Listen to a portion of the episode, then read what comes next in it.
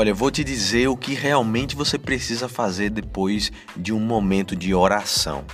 Seja bem-vindo ao podcast Mariano, episódio número 22. Você sabe que você pode ouvir também no YouTube e no Spotify. Olha só, depois de a gente fazer uma oração, aquilo que nós realmente precisamos fazer é a nossa parte, é a atitude, é a ação. São Bento já dizia, ora et labora, ou seja, ora e trabalha.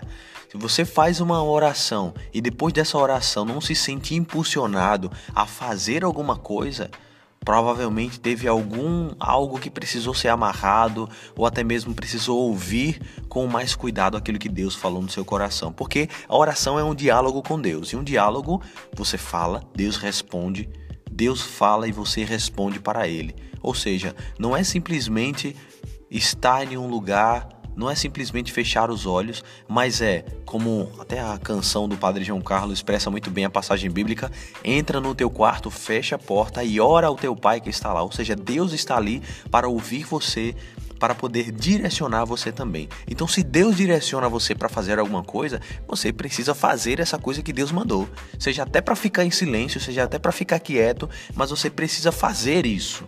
Então, toda oração, ela precisa ser seguida de uma ação.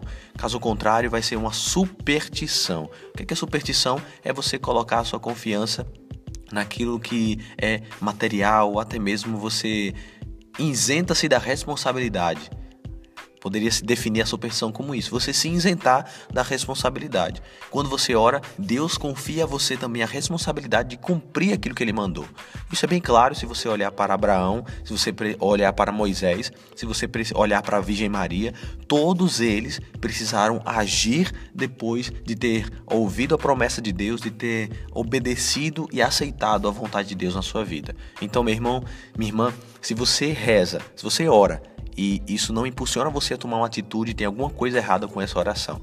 Mas se você ora, se você reza e ainda tem medo, ainda fica um pouco temeroso em fazer aquilo que Deus está te pedindo, pede força ao Espírito Santo que com certeza a tua oração ela vai ser muito mais eficaz, ok? Muito obrigado por ouvir esse podcast. Compartilha com quem você acredita que precisa ouvir isso no dia de hoje.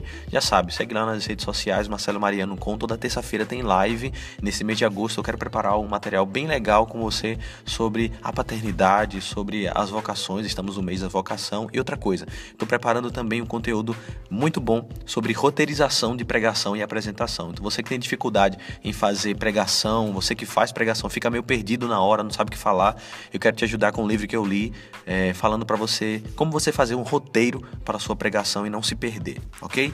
Deus abençoe e até o próximo podcast.